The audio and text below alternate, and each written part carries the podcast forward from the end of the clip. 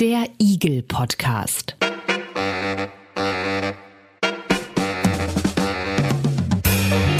Ein Podcast rund um individuelle Gesundheitsleistungen.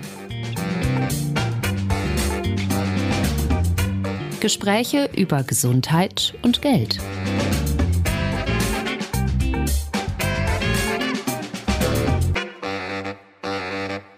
Herzlich willkommen beim Eagle Podcast, bei dem es heute um eine Angelegenheit geht, glaube ich, die wirklich für alle, alle Versicherten von großem Belang ist. Es geht um die Sicherheit von Patientinnen und Patienten.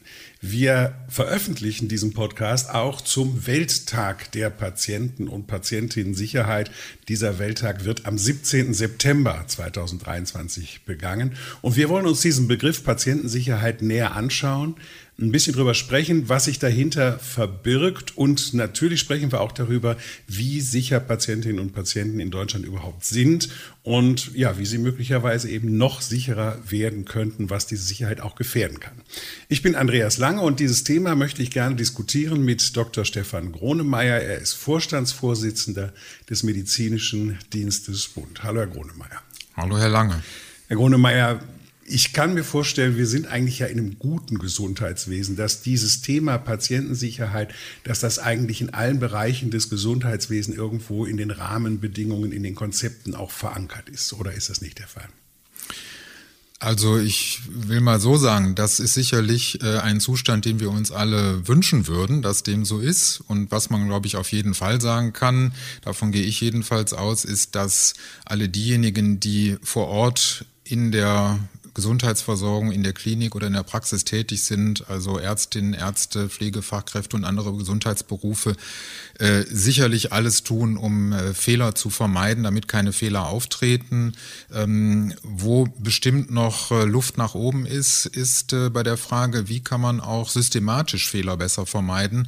Und insofern äh, freue ich mich, dass wir diese Fragen hier heute miteinander besprechen können. Und bevor wir die Fragen besprechen, ähm, geben wir ein bisschen diesem Begriff auf den Grund, so eine gängige Definition des Begriffs Patientensicherheit.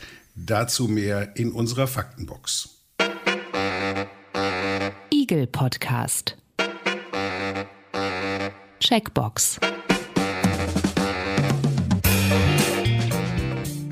Das Weißbuch Patientensicherheit von Professor Matthias Schrappe, herausgegeben vom Aktionsbündnis Patientensicherheit und dem Verband der Ersatzkassen VDEK, definiert 2018 Patientensicherheit als das aus der Perspektive der Patienten bestimmte Maß, in dem handelnde Personen, Berufsgruppen, Teams, Organisationen, Verbände und das Gesundheitssystem in der Lage sind, einen Zustand aufzuweisen, in dem unerwünschte Ereignisse selten auftreten, Sicherheitsverhalten gefördert wird und Risiken beherrscht werden. Darüber hinaus sollten Sie über die Eigenschaft verfügen, Sicherheit als erstrebenswertes Ziel zu erkennen und realistische Optionen zur Verbesserung umzusetzen, sowie Ihre Innovationskompetenz in den Dienst der Verwirklichung von Sicherheit zu stellen. Eagle Podcast. Was ist eigentlich Patientensicherheit und wie erreicht man die? Das ist das Thema heute im Eagle Podcast zum Welttag Patientensicherheit mit Dr. Stefan Gronemeyer, Vorstandsvorsitzendem des Medizinischen Dienstes äh, Bund. Ja, systematisch, das war das Stichwort, systematisch äh, solche Fehler, wie Sie gesagt haben, äh, vermeiden. Da wollten Sie drüber sprechen. Dann fangen wir auch damit an. Wie könnte das gelingen?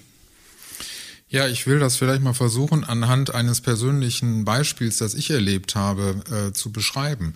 Ich war äh, vor ein paar Jahren mal wegen einem kleineren Eingriff äh, selbst im Krankenhaus und da bekommt man ja zur äh, Verbesserung der Patientensicherheit diese Patientenarmbänder, wenn man stationär aufgenommen wird wo also Name und Geburtsdatum vermerkt sind. Und in meinem Fall war es so, dass der Name zwar richtig war, aber das Geburtsdatum falsch. Also es war offensichtlich noch ein anderer Patient mit meinem Namen im System, aber anderem Geburtsdatum. Und äh, natürlich habe ich darauf hingewiesen, als mir das aufgefallen ist. Und äh, das ist das, was ich sagte. Jeder Einzelne, den Sie dann ansprechen, versucht natürlich den Fehler irgendwie zu beseitigen. Das wurde dann auch geändert. Ähm, Als ich allerdings jetzt äh, ein paar Jahre später nochmal in dem Krankenhaus war, ist wieder genau das Gleiche passiert. Und das zeigt doch irgendwie, dass zwar punktuell versucht wird, dann so einen Fehler zu beheben, dass es aber keine systematischen Vorkehrungen offenbar gibt, so etwas dann auch dauerhaft zu beseitigen. Und ich glaube, da ist einfach noch äh, einiges zu tun. Jetzt haben wir eben gehört in der Faktenbox, es gibt ja sehr viele Akteure, von denen das eigentlich äh, eingefordert wird. Da war die Rede von handelnden Personen, von Berufsgruppen, von Teams, von Organisationen, von Verbänden äh, und eben auch dem ganzen Gesundheitssystem. An wen ist das denn adressiert? Also hier in, in Ihrem Fall hörte sich das ja eher so an, als wenn das Backoffice da irgendwie einfach das verwechselt hätte oder die nicht vernünftig äh, im Computer nachgeguckt haben. Also ähm, ich glaube, es ist tatsächlich adressiert an Organisationen, äh, sei es jetzt Kliniken oder Praxen, äh, aber auch an die Politik, die die Rahmenbedingungen schaffen, dass mehr äh, Systematik in die Fehlervermeidung äh, reingebracht wird. Also nochmal, ich glaube. Aber das heißt ja im Grunde Kontrolle, Kontrolle, Kontrolle. Das hat, glaube ich, mit Kontrolle erstmal gar nichts zu tun, sondern einfach mit der Notwendigkeit, eine Sicherheitskultur zu schaffen, die in den Einrichtungen tatsächlich das Thema Sicherheit zu einer größeren äh, Bedeutung verhilft. Das heißt, es müssen ähm, die Kommunikationswege so gestaltet werden, dass es jeder Mann und jeder Frau möglich ist, wenn ein Fehler bemerkt wird, das auch anzuzeigen und äh, sozusagen für Abhilfe zu sorgen. Aber ich kann es doch anzeigen. Ich meine, es gibt doch, es gibt doch Wege, wenn ich den Verdacht habe, die ich gehen kann. Also ich komme nochmal auf mein kleines Beispiel von vorhin zurück. Ähm, das zeigt doch, dass zwar der Fehler irgendwo aufgefallen ist, aber zu keinerlei Konsequenzen in den Abläufen oder in der Organisation dieses Krankenhauses geführt hat. Und das, finde ich, äh, zeigt an, dass das nicht ernst genug genommen wird und man dem nicht tatsächlich nachgeht und das abstellt. Und das meine ich mit Sicherheitskultur. In einer guten Sicherheitskultur würde so etwas äh, dann auch abgestellt. Bevor wir uns die einzelnen Fehler angucken und bevor wir auch irgendwie zu der Behandlungsfehlerstatistik kommen, die Sie ja kürzlich auch ähm, veröffentlicht haben. Ich, ich will nochmal, ich habe am Anfang schon mal den Versuch gemacht zu fragen, was funktioniert gut. Ich will nochmal darauf zurückkommen, wir sind ein, ein sehr gut aufgebautes, gut versorgendes Gesundheitswesen. Ähm, es muss doch auch Bereiche geben, wo Sie sagen, da, da funktioniert es wirklich gut und da haben wir gute Erfahrungen mitgemacht. Lassen die sich benennen, solche Bereiche? Äh, das lässt sich äh, auf jeden Fall benennen. Ähm, es ist zum Beispiel gut, dass seit knapp zehn Jahren die Krankenhäuser verpflichtet sind, sogenannte Beinahe-Schäden, also kritische Ereignisse, die zu Fehlern führen könnten, zu erfassen und ähm, in ihrer Klinik dann auch äh, zu besprechen. Das ist sicherlich ein Fortschritt. Das sind die sogenannten CIRS-Systeme, Critical Incident Reporting Systeme. Äh, auf Englisch ist der Begriff. Und äh, das ist sicherlich gut, dass es das äh, gibt. Und äh, was man sicherlich auch sagen kann, es gibt sehr, sehr viele gute Initiativen, wie zum Beispiel das Aktionsbündnis Patientensicherheit, was hervorragende Handreichungen zur Verbesserung der Patientensicherheit erstellt. Und es gibt auch bestimmt sehr viele vorbildliche Einrichtungen, Praxen und Kliniken, wie beispielsweise eine Klinikkette, die regelmäßig auch über die Dinge, die bei ihnen nicht so gut gelaufen sind, Transparenz herstellt und das veröffentlichen. Das ist, sind alles gute Beispiele, die wir da haben. Woran es mangelt, ist, dass das besser verknüpft werden muss. Ganz kurz, bevor wir weiter über den Mangel sprechen, so ein Beinahe-Schaden. Was ist das? Können Sie da ein Beispiel nennen vielleicht? Naja, was äh, häufig ein Problem ist, sind einfach Verwechslungen und ein Beinahe-Schaden ist, wenn eine Patientin oder ein Patient äh, in den OP gehen und es werden Unterlagen mitgegeben, äh, die vielleicht von einem Patientin, Patientin mit ähnlichem Namen sind und es fällt aber im letzten Moment noch auf sozusagen. Jemand merkt es. Dann ist das ein Beinahe-Schaden, der nicht zu einem Schaden geführt hat, weil es rechtzeitig aufgefallen ist, aber wo man natürlich dann dann äh, so etwas analysieren kann und fragen kann, warum ist das passiert? Äh, sollte man solche Namensähnlichkeiten oder Gleichheiten besser kennzeichnen, um so, um so etwas zu verhindern? Und, und das wäre dann eine Sache, die zum Beispiel in so einem CIRS-System gemeldet würde, damit man da auch Häufigkeiten und eine Statistik und das überprüfbar hat. Genau, das kann in ein solches CIRS-System eingespeist werden, so ein äh, Fehler. Äh, und das ist gut so. Das Problem, was wir im Moment nur haben, ist, dass jedes Haus äh, sein CIRS-System für sich äh, durchführt. Und selbst wenn ein solcher Fehler gut aufgearbeitet wird und eine Lösung dafür gefunden wird, heißt das noch nicht, dass im Nachbarkrankenhaus, wo vielleicht das Gleiche aufgetreten ist, äh, man auch davon profitiert, weil die Dinge alle unverbunden Kunden nebeneinander stehen. Und auch das meine ich mit zu wenig systematischer Fehlervermeidung, ähm, an der wir arbeiten müssen. Jetzt sind Sie, Herr Gronemeyer, nicht beim Aktionsbündnis Patientensicherheit, sondern Vorstandsvorsitzender des medizinischen Dienstes. Welche äh, Rolle spielen denn die medizinischen Dienste oder der medizinische Dienstbund in diesem Komplex Behandlungsfehler oder Patientensicherheit? Ja, äh, was den medizinischen Dienstbund betrifft, ähm, ist das ja gar nicht so naheliegend, weil unsere Hauptaufgaben liegen eigentlich woanders und äh, das ist auch etwas, was normalerweise gar nicht so bekannt ist. Wir beraten ja die gesetzliche Kranken- und Pflegeversicherung auf der Bundesebene zu medizinischen Fragen mit unseren ExpertInnen und ähm, arbeiten eigentlich weniger direkt für Versicherte und Patientinnen. Äh, mit zwei Ausnahmen. Und die eine äh, Ausnahme ist das Thema Behandlungsfehler und Patientensicherheit. Hier äh, veröffentlicht ja der Medizinische Dienstbund für die medizinischen Dienste einmal im Jahr die Ergebnisse der Behandlungsfehlerbegutachtung und äh, machen auch Vorschläge und Anregungen, wie man die Fehlervermeidung verbessern kann. Und das andere Thema, wo wir uns direkt an Versicherte wenden, ist halt unser Eagle-Monitor, der uns ja jetzt hier auch zu diesem Gespräch zusammengeführt hat. Und der auch den äh, Eagle-Podcast ermöglicht hat. Aber da wollen wir nicht drüber sprechen, sondern wir wollen über die Behandlungsfehler ähm, sprechen, die Sie ja auch äh, die aktuellen Zahlen von 2023 jetzt im August äh, präsentiert werden. Ähm, jetzt haben wir gerade definiert, was ein Beinahe-Schaden ist. Bevor wir jetzt über die Statistik sprechen, vielleicht auch noch mal eine Definition, wann man von einem Behandlungsfehler spricht. Also von einem Fehlerfehler. -Fehler. Also ein Behandlungsfehler liegt äh, vor. Letzten Endes müssen das die Gerichte entscheiden, aber äh, ich sage mal aus einer medizinischen fachlichen Bewertung liegt ein Behandlungsfehler vor, wenn ein Standard nicht eingehalten wurde, wenn von einer Leitlinie oder anderen Standards abgewichen wurde in der Behandlung, äh, wenn also die Sorgfalt äh, auch verletzt wurde bei der Behandlung, die eigentlich zu erwarten gewesen wäre und es geht hier immer um die Abgrenzung zu einer Komplikation. Die Komplikation ist unvermeidbar in vielen Fällen. Also wenn sie operiert werden, wird man sie immer darüber aufklären, dass eine Infektion auftreten kann als unvermeidbare Komplikation. Ähm, was aber nicht unvermeidbar ist bei einer Operation, dass zum Beispiel äh, der berühmte Tupfer vergessen wird. Das wäre dann ein Fehler, wo eben die Sorgfalt verletzt wurde. Aber mm, ich kann mir vorstellen, Sorgfaltspflicht oder Sorgfaltspflichtverletzung, wenn das vorkommt, da reden wir wirklich aber von sehr, sehr, sehr unterschiedlichen Schweregraden, oder? Das also ist das, richtig. Das kann doch wahrscheinlich so was Kleines sein, dass ich das als Patient überhaupt nicht merke. Und es kann eben im Falle eines Tupfers, der wirklich vergessen worden ist, das klassische Beispiel, äh, wirklich auch zu, zu Schäden führen.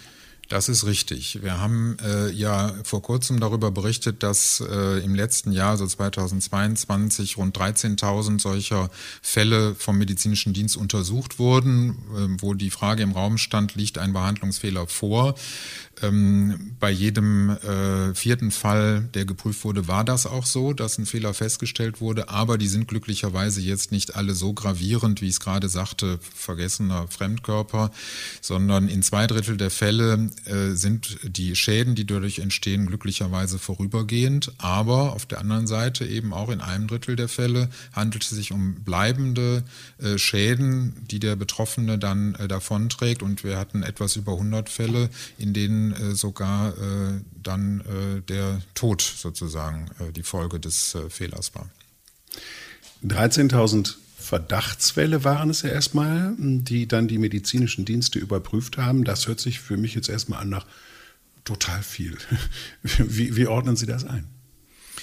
Ja, da gibt's immer verschiedene Interpretationen. Sie sagen, das klingt äh, viel.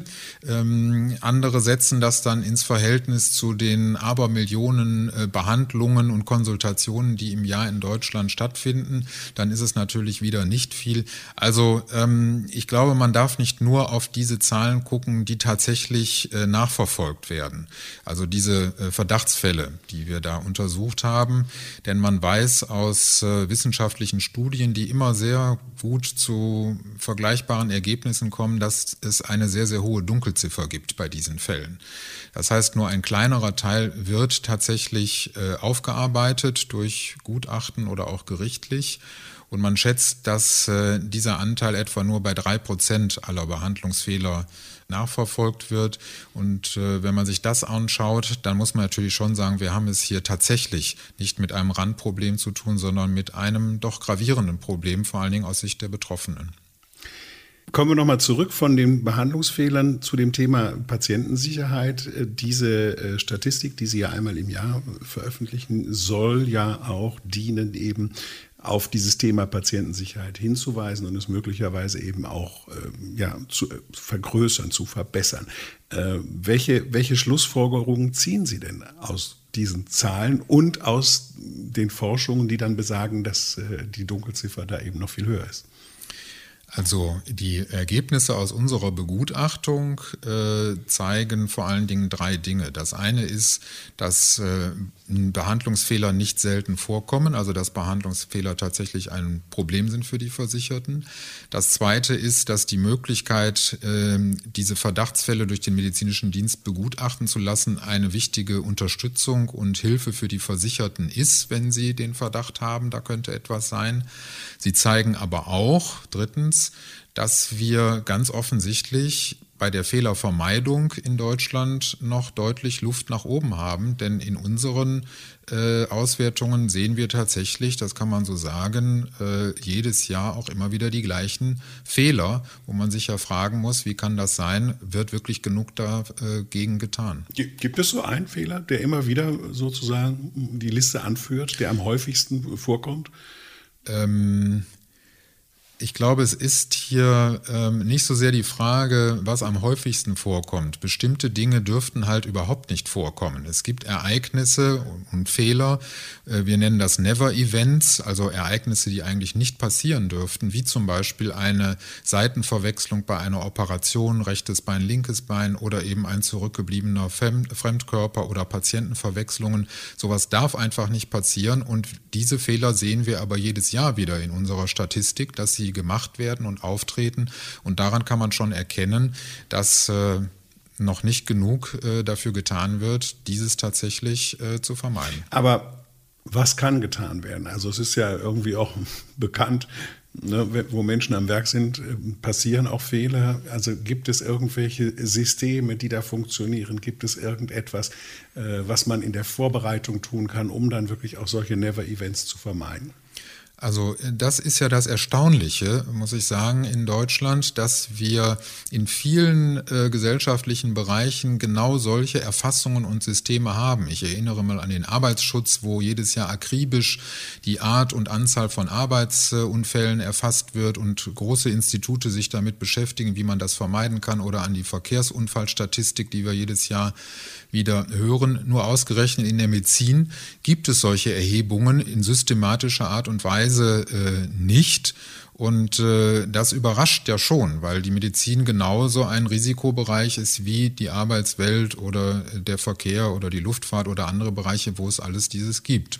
Aber das zu erfassen. Wir haben über dieses CIRS-System gesprochen, was eben nicht vernetzt ist, aber was ja in vielen Krankenhäusern anscheinend schon praktiziert wird.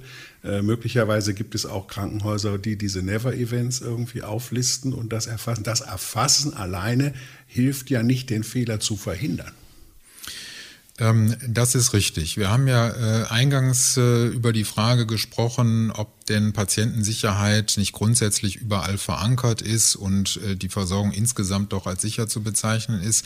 Ähm, die ehrliche Antwort ist eigentlich, wir können nicht so viel dazu sagen, weil wir dazu eben äh, kaum systematisch erhobene Daten in Deutschland haben. Wir wissen nicht genau, was in welchem Umfang wo passiert und das wäre aber die erste Voraussetzung natürlich, um irgendwo Ansatzpunkte zu finden, wie man es denn äh, vermeiden kann. Also solange ich nicht weiß, welche insbesondere schwerwiegenden Fehler in welchem Umfang auftreten, kann ich auch nicht wirklich Gegenmaßnahmen äh, einleiten. Beispiel Verkehrsunfallstatistik. Irgendwann wurde mal der Sicherheitsgurt eingeführt und hat auch drastisch die Zahlen verändert. Äh, sowas können wir im Augenblick in der Medizin nicht machen, weil uns die Daten fehlen. Also das heißt, Erfassung ist der erste Schritt auf dem Weg zum Sicherheitsgurt ähm, Erfassung natürlich nicht um des Erfassens willen, sondern um dann auch eine Analyse der Fehler, die man dann da festgestellt hat, zu machen und zu schauen, wie kann man in Zukunft solche ähm, Dinge vermeiden, beispielsweise Verwechslungen und anderes. Ich, ich wollte jetzt gerne die Frage stellen, welche Strukturen müssten geschaffen werden, die so eine sichere Versorgung begünstigen. Aber jetzt sagen Sie, äh, solange es nicht erfasst ist, können wir auch schlecht irgendwie konkrete Maßnahmen empfehlen oder entwickeln. Ähm, gibt, es, gibt es denn Beispiele aus, aus anderen Ländern, wo das besser läuft?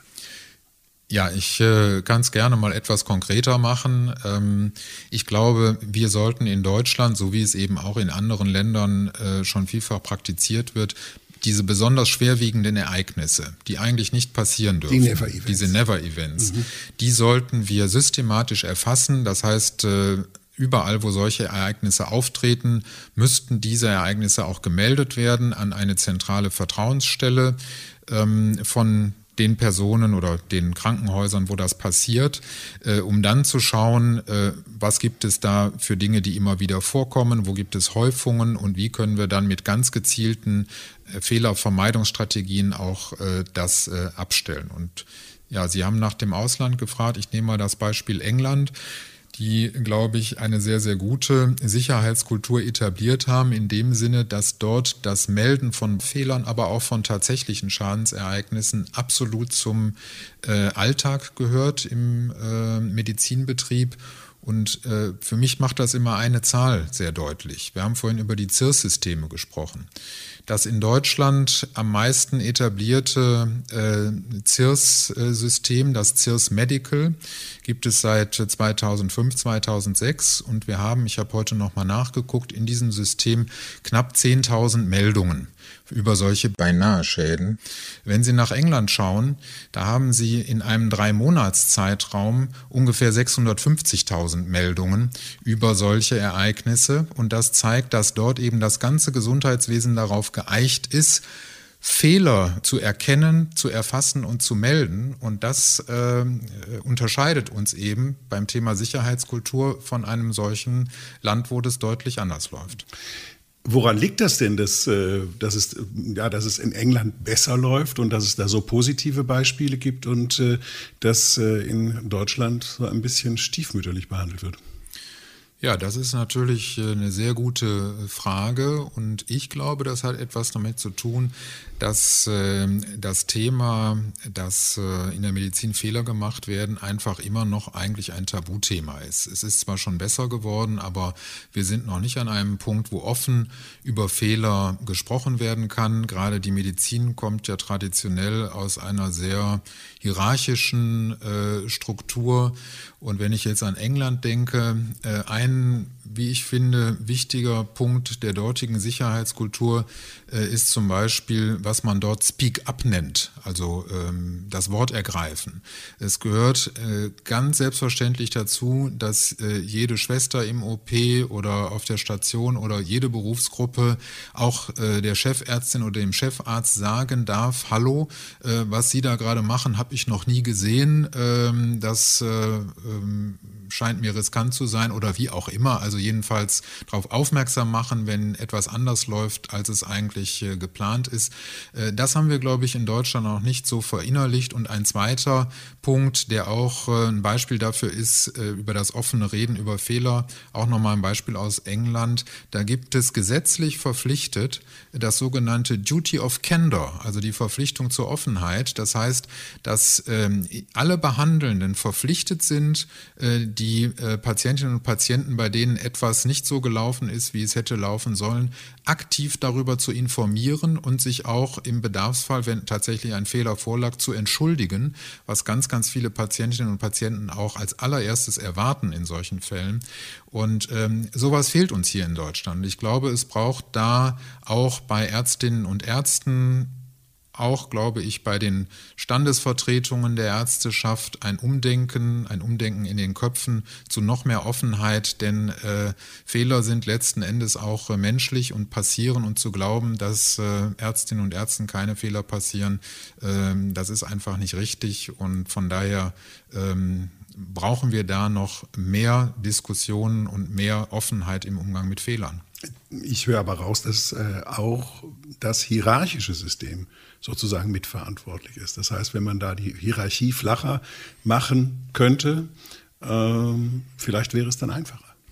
Ich finde den Gedanken sehr naheliegend, auch wenn ich das jetzt empirisch äh, nicht äh, belegen kann, aber so etwas äh, wie dieses Beispiel Speak Up, das hat ganz klar etwas mit Hierarchien zu tun und da muss sich vielleicht jeder mal selbst fragen, der da Verantwortung trägt, äh, wie das in seinem Bereich, in seiner Klinik oder Praxis läuft äh, und welche Verbesserungsmöglichkeiten da bestehen. Da drängt sich mir aber der Verdacht auf, dass es gar nicht an den Bestimmungen, an den Systemen gibt, sondern dass das eher so eine mentale Geschichte, dass es was mit Fehlerkultur oder Fehlerverständnis zu tun hat. Also damit so etwas funktioniert, äh, müssen tatsächlich ähm, alle Akteure und vor allen Dingen auch diejenigen vor Ort, Ärztinnen, Ärzte, andere Gesundheitsberufe, inhaltlich dahinter stehen. Das tun sie aber, glaube ich. Denn äh, niemand will ja Patienten schaden. Ich glaube, es entspricht absolut auch dem Selbstverständnis der Gesundheitsberufe, so etwas zu vermeiden.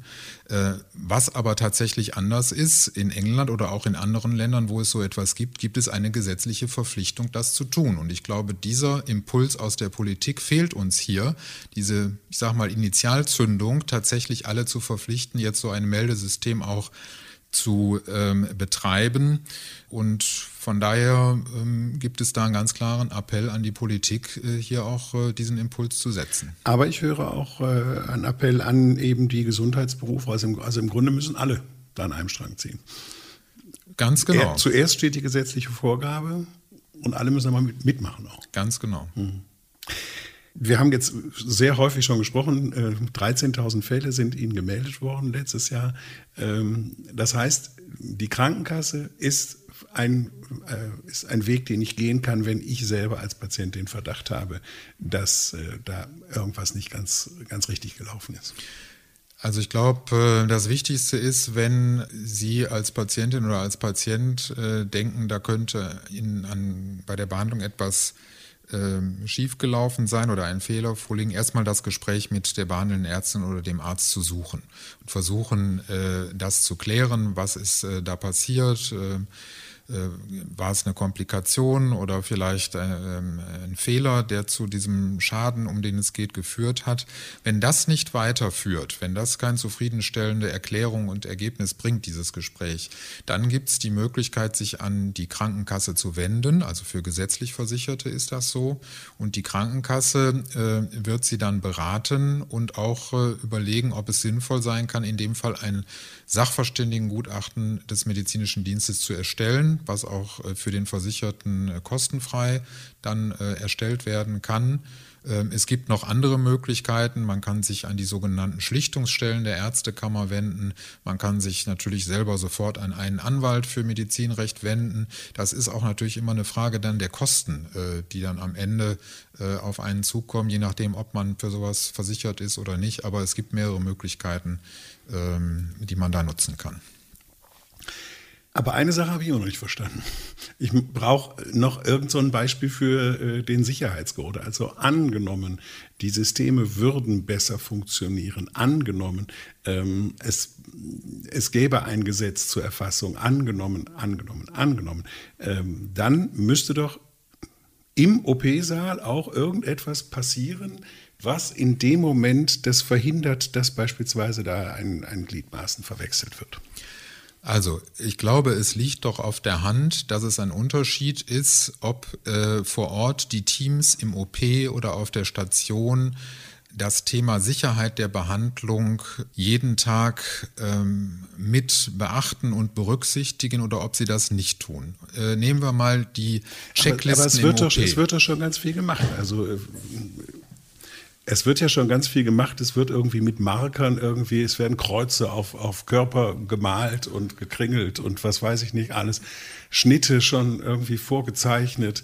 Ähm, es, das hat doch, das ist doch praktische ja, das, Patientensicherheit. Das wollte ich ja gerade sagen. Diese also. ganzen äh, Maßnahmen gibt es und wie gesagt, Aktionsbündnis Patientensicherheit hat das alles sehr schön in Handreichungen dargelegt. Markierung von Körperteilen, Checklisten vor Beginn einer Operation und so weiter. Äh, das gibt es alles. Wir wissen aber überhaupt nichts darüber, wie intensiv wird es überhaupt angewandt oder wird sozusagen die Checkliste mal einmal durchgekreuzt und beiseite gelegt. Wie wird das tatsächlich, wie ernsthaft wird das umgesetzt? Und wir wissen nicht, ob diese Maßnahmen tatsächlich flächendeckend eingesetzt werden und ob dadurch eine Verminderung der äh, Fehler und vermeidbaren Ereignisse Ereignisse überhaupt zu verzeichnen ist. Das wüssten wir nur, wenn wir diese auch messen würden. Jetzt eine Frage in die Zukunft. Äh, es steht an, ähm, dass äh, die Krankenhauslandschaft und Krankenhausverteilung und Zuständigkeit und so weiter, dass es da eine große Reform äh, geben soll. Ist in dieser Reform die Patientensicherheit verankert? Steht die damit drin? Also ähm, tatsächlich stehen wir, so hat es die Politik angekündigt, vor einer großen Krankenhausreform, die ausdrücklich auch die Qualität der Versorgung zum Ziel hat. Ähm, wir haben ja einige offenkundige äh, Probleme in der Versorgung, nämlich Personalprobleme äh, in Zeiten des Fachkräftemangels. Wir haben Finanzierungsprobleme und ähnliches. Und was ja vorgesehen ist, dass bestimmte komplizierte Eingriffe beispielsweise nur noch an besonders dafür auch ausgerüsteten Krankenhäusern durchgeführt werden sollen. Da kann man sicherlich erwarten, dass das grundsätzlich auch in die richtige Richtung geht, Patientensicherheit zu verbessern. Es ist aber nicht das Gleiche. Also ähm, die Krankenhausreform ersetzt meiner Meinung nach nicht die Notwendigkeit, auch gezielt noch für die Patientensicherheit zusätzliche, auch gesetzliche äh, Regelungen zu schaffen, wie zum Beispiel für eine Meldepflicht für Never-Events. Aber mh, mm, als Begleiteffekt, äh, wenn zum Beispiel die Personalsituation oder diese Schichtdienstsituation, wo viele ja auch, ähm, äh, was viele ja auch beklagen, wenn das verbessert würde, würde es sich indirekt auf Patientensicherheit schon auch wahrscheinlich wieder ja, positiv auswirken. Wie gesagt, äh, die Zielsetzungen sind sicherlich auch äh, positiv zu bewerten in Sachen Patientensicherheit, aber man darf nicht glauben, dass äh, mit dieser Reform an der Stelle jetzt die Probleme auch gleichzeitig sofort alle gelöst sind. Ich glaube, da muss man noch mal ein bisschen genauer hinschauen und auch speziell für die Patientensicherheit noch mal überlegen, was man da zusätzlich noch als Gesetzgeber machen kann. Eine Erfassung ist also nicht geplant, auch, auch, auch nach einer Krankenhausreform nicht. Ähm, bisher ist es noch nicht geplant. Wir haben uns aber erlaubt, das äh, im Zusammenhang jetzt mit dem Gesetzgebungsverfahren, was es ja auch noch gibt, zur größerer Transparenz im Krankenhausbereich äh, anzuregen, dass äh, die Kliniken, so wie das beispielsweise auch in England schon seit langem erfolgt, äh, auch die Patientinnen und Patienten darüber informieren sollten, wie viele unerwünschte und vor allem vermeidbare unerwünschte Ereignisse bei ihnen im letzten Jahr aufgetreten sind. Jedes also, einzelne Krankenhaus äh, muss dann sozusagen das transparent machen gegenüber den Patientinnen und Patienten. Das wäre unser Vorschlag, wenn jetzt ein Transparenzgesetz gemacht wird, dass eben auch diese Art von Transparenz doch für die Patientinnen und Patienten, die sich vielleicht überlegen, in welches Krankenhaus gehe ich, äh, eine interessante Information ist. Wobei ich mir fast überlegen würde, jetzt nicht in ein Krankenhaus zu gehen, was ganz wenige Fehler nur meldet. Da wäre ich schon mal skeptisch, sondern ich würde, glaube ich, eher in eins gehen, wo auch Fehler gemeldet werden und wo man den Eindruck hat, dort setzt man sich mit dem Thema auseinander, geht damit transparent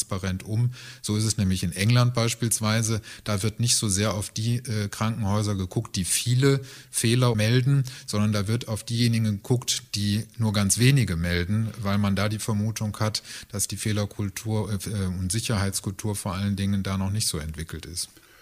Und wäre das dann, äh, diese Transparenz, äh, nicht auch so eine Art Erfassung durch die Hintertür?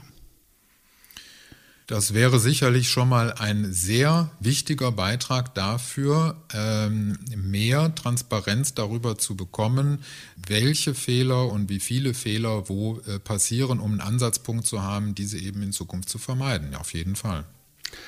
Heute am Tag der Veröffentlichung dieses Podcasts ist der Welttag Patientensicherheit, der 17. September 2023. Und das war äh, der Anlass für den Eagle Podcast zu fragen, was heißt das eigentlich Patientensicherheit und wie erreicht man die? Darüber haben wir gesprochen. Antworten lieferte Dr. Stefan Gronemeyer, Vorstandsvorsitzender des Medizinischen Dienstes Bund. Vielen Dank, Herr Gronemeyer, auch äh, für die äh, aktuellen Zahlen, die Sie ja Mitte August äh, veröffentlicht haben zum diesjährigen Report über Behandlungsfehler. Ich möchte natürlich einladen, Kommentare abzugeben, Feedback abzugeben zu diesem Podcast oder auch zu anderen Folgen, anderen Episoden des Podcasts, eigene Meinungen, Themenvorschläge. All das nehmen wir sehr gerne, all das ist uns recht willkommen und am einfachsten ist das auf unserer Homepage eagle-monitor.de. Da finden Sie die Seiten zu diesem Podcast, da finden Sie auch ein Kommentarfeld und können mit uns Kontakt aufnehmen. Ich bin Andreas Lange, vielen Dank für Ihr Interesse und bis bald.